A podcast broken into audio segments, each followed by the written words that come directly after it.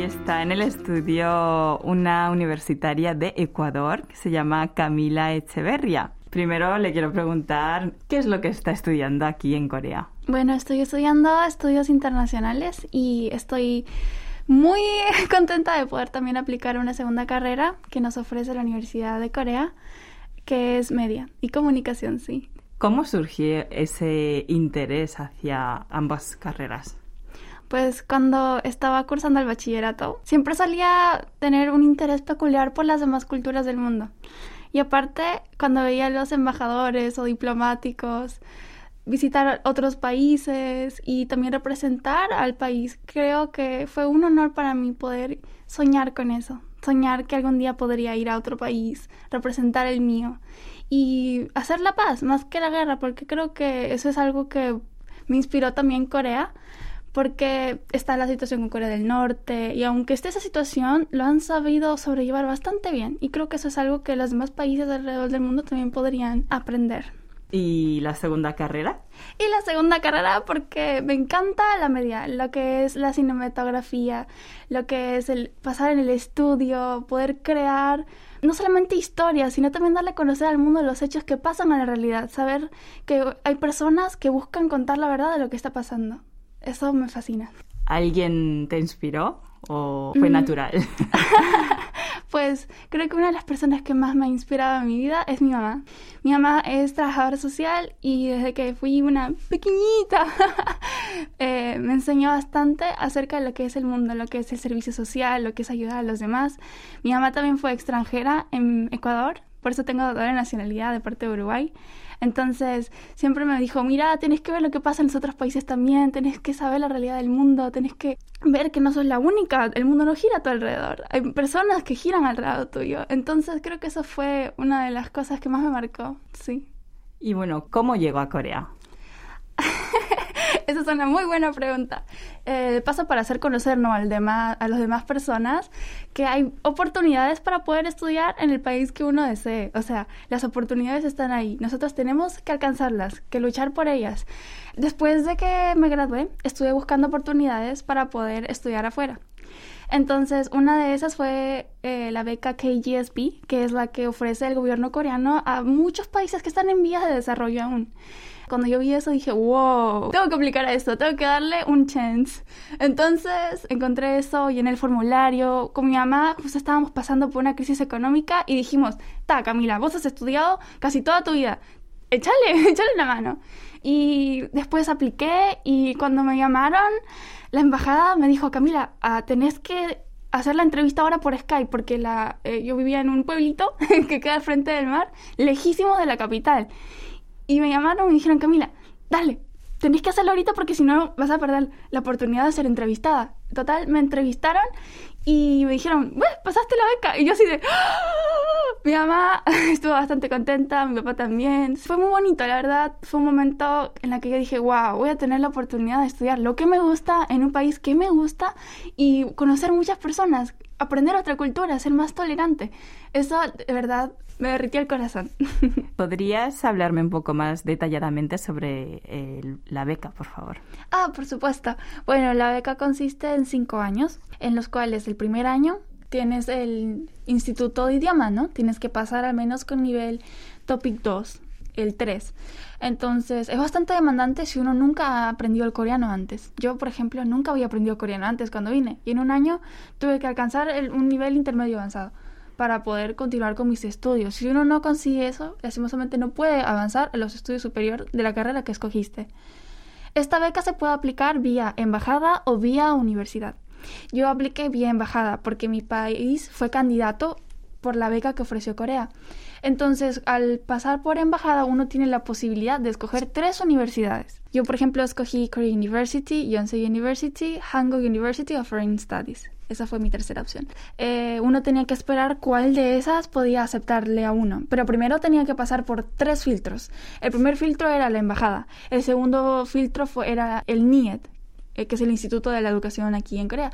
Por último, la universidad, si te aceptaba o no te aceptaba la universidad. Entonces eran tres filtros que eran bastante difíciles. Uno estaba ahí con los nervios de punta esperando las noticias cada mes. Estas se abren eh, las convocatorias eh, en septiembre, generalmente en septiembre de cada año. Seguramente a los jóvenes ecuatorianos esta experiencia en Corea debe ser atractiva. ¿Qué suelen preguntarle? A los niños y a las niñas del Ecuador les fascina bastante este tema. Hay muchos chicos o chicas que escriben para saber sobre maestrías, para saber sobre también PhDs pero la mayoría son para cursos de tercer nivel, o sea, para undergraduate. Escriben bastante, dicen cómo lo hiciste, qué puedo hacer, cuáles son los requisitos de idioma. Gracias, eh, bueno, a las circunstancias se abrió al fin en Ecuador el Instituto Sejong para poder estudiar coreano para los ecuatorianos. Antes no estaba esto. Mucha gente al saber esto, o inclusive muchas universidades del Ecuador empezaron a abrir cursos de coreano para que los estudiantes pudieran aprender. Entonces muchos que saben ya coreano ya dicen, wow, al menos puedo conseguir el topic, tengo como una oportunidad extra al poder aplicar esta beca. Entonces uno les guía. De verdad que sería mucho mejor si uno viene sabiendo coreano. Yo, por ejemplo, eh, no, no vine estudiando coreano, fue bastante duro. Entonces lo que yo siempre les he podido decir a las personas que me han contactado es que vengan estudiando coreano. Incluso aunque no hubiera un Sejong, un instituto para poder estudiar coreano en el país indicado, también la página oficial de esta beca que ofrece el, gobierno coreano tiene una página web en la que da clases online, en la que ofrece clases gratis, materiales. Eso creo que es mm, bastante más sencillo para las personas que no pueden, por ejemplo, acceder a ese tipo de instituciones, no tienen los recursos necesarios. Entonces yo creo que es, a pesar de que sea difícil poder acceder a lo que uno quiere, uno puede hacerlo si encuentra los medios para hacerlo. Yo lo que les digo a los chicos o a las chicas que quieren aplicar ese tipo de becas es que si es lo que uno quiere, no se rindan, que le den durísimo y que sin importar, o sea, el idioma o las notas o todo el voluntariado que hiciste, de verdad tienes que demostrar que lo que vas a hacer te va a hacer feliz, así sea en Corea o en otro lugar. ¿Y cómo llegó a interesarse por Corea? Eh, me acuerdo que yo estaba obsesionada con esta serie japonesa que se llamaba Attack on Titan. Y justo vi que había en un video de YouTube una canción de, es, esos muñequitos, pero con una canción coreana. Y dije, wow, esa canción está full buena. Y resulta que era una canción de Shinhwa, no me acuerdo muy bien ese grupo musical, This is Love y me encantó esa canción y fue como dije, wow, qué, qué cultura tan chévere porque sacan estas canciones tan buenas y es esto del K-pop y luego también vi que había también K-dramas y esto de la onda del Hallyu, ¿no? Porque es re famosa. Y me acuerdo que mi hermana también tomaba clases de judo y le gustaba un poco lo que es el taekwondo. Entonces yo dije, wow, el taekwondo es de Corea también, wow. Fue de verdad que me llamó bastante la atención y de ahí fue cuando me gustó más Corea, cuando desarrollé un interés más profundo. Entonces tenías una imagen sobre Corea antes de venir sí. y una vez que llegaste a Corea, ¿cómo fue? Pues considero que Corea, o sea, me abrió los ojos también a lo que es la vida de independizarse. Uno llega a Corea y se da cuenta de que las personas trabajan muchísimo, de que estudian muchísimo, de que son demasiado competitivas al mismo tiempo, que es una sociedad que, wow, o sea, es avanzadísima. En menos de 100 años han alcanzado lo que muchos países aún en Latinoamérica no han podido alcanzar. Para mí eso fue bastante shock, choqueante, la verdad. Pero de sí cosas malas, no, mucho no. Más bien me encanta sentirme segura aquí. Considero que la seguridad aquí es algo increíble. Yo jamás en Ecuador podría salir hasta las 4 o 5 de la mañana de estudiar de un café o de donde esté sin que me asalten o me roben. Aquí puedo salir a esa hora, llegar a mi dormitorio sin que nada me hubiera pasado. Creo que eso es algo increíble, que eso es algo que me encantaría que Latinoamérica también pudiera alcanzar algún día. ¿Qué crees que pudiste aprender por haber estudiado aquí en Corea? Bueno, en Ecuador eh, muchas universidades, lastimosamente las públicas, no ofrecen la carrera de estudios internacionales. Y es bastante, bastante competitivo el entrar o acceder a la educación em, superior.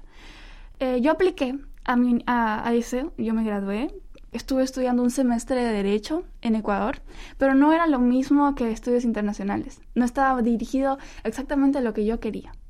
Entonces fue cuando empecé también a buscar esto de las becas, a ver si podía intentar estudiar en el exterior, porque estudiar en el exterior y gracias a Dios que lo he podido hacer hasta el momento, me ha abierto bastante los ojos a que estudiar una carrera, por ejemplo, en otro idioma te hace esforzarte aún más. Yo tengo que estudiar en coreano y en inglés y considero que eso me ha hecho una persona más abierta. Bueno, veo que te está gustando, al menos hasta ahora, eh, Ah, lo que es sí. Corea. Ah, me gusta bastante, sí, Pero lindo. también hay dos caras a la moneda. Exacto, eh, las exacto. dificultades. ¿Ha habido algún momento difícil?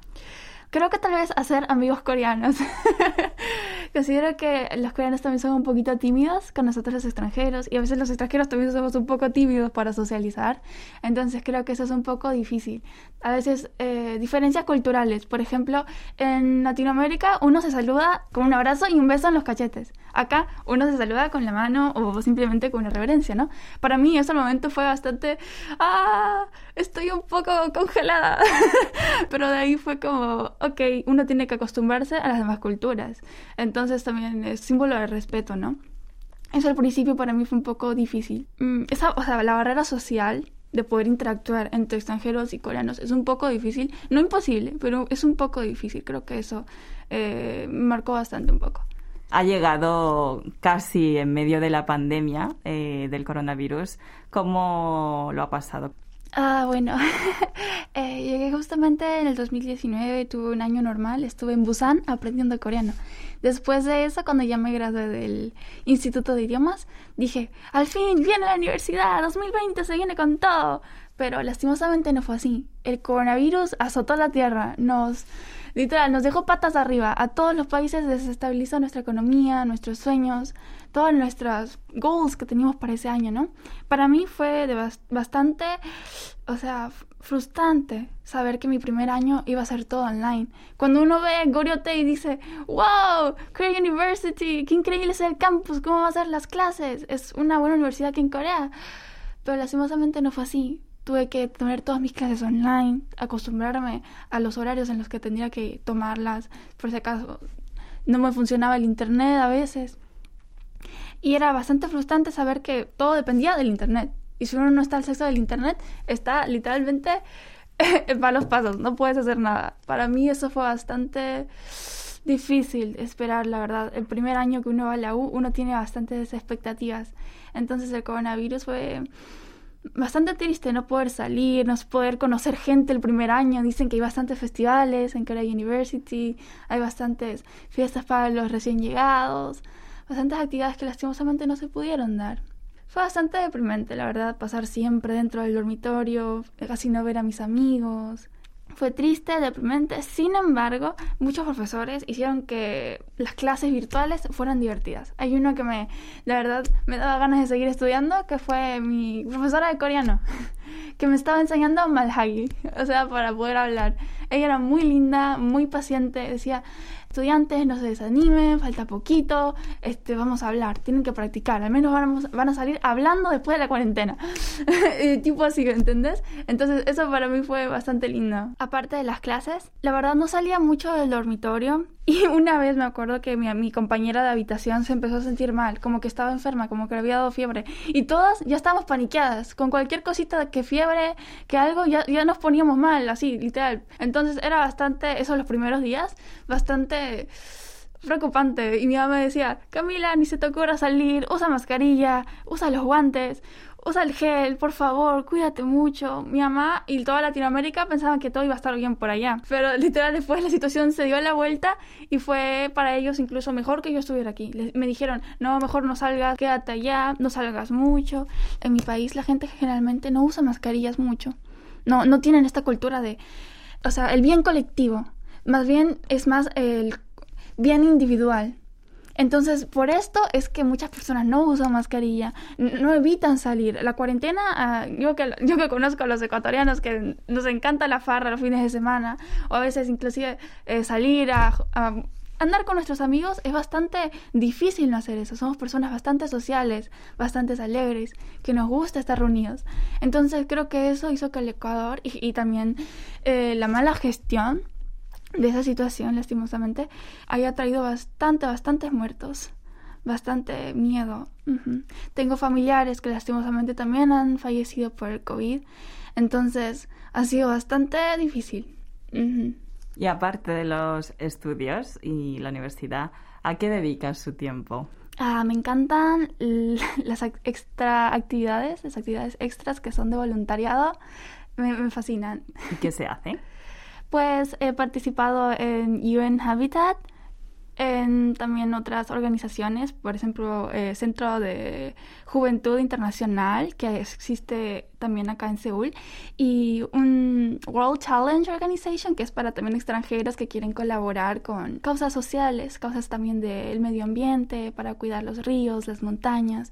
Lo último que hice fue terminar en Navidad casi de enseñar a unos niños en una escuelita el idioma español y la cultura de Latinoamérica, exactamente de Ecuador. ¿Qué has podido aprender tú mediante estas actividades? Pues me he forzado bastante a hablar el coreano. Aún no es perfecto, pero ahí voy. También he aprendido a valorar la cultura de los demás países, especialmente Corea.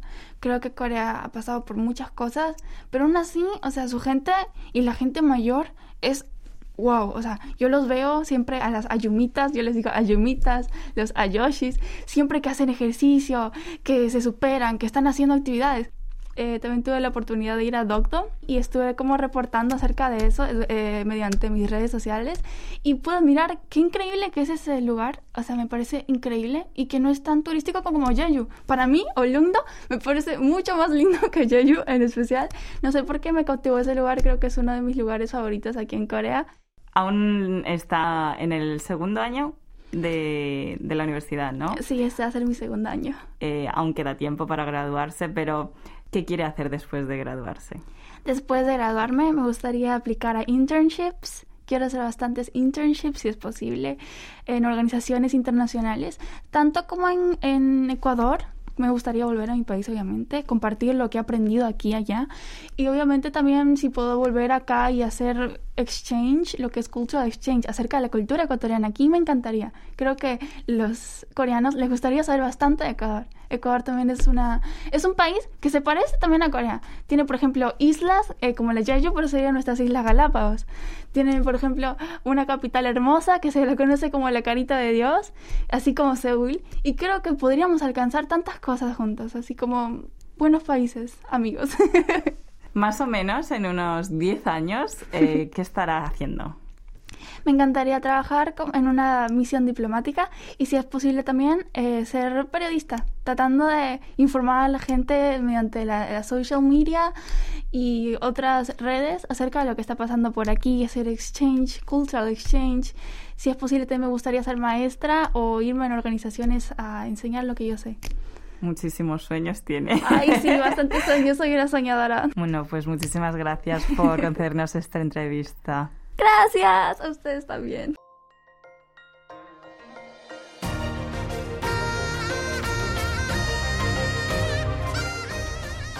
Acaban de escuchar el podcast de KBS World Radio. Hay muchos más contenidos en word.kbs.co.kr barra Spanish. Gracias por seguir en sintonía. KBS World Radio.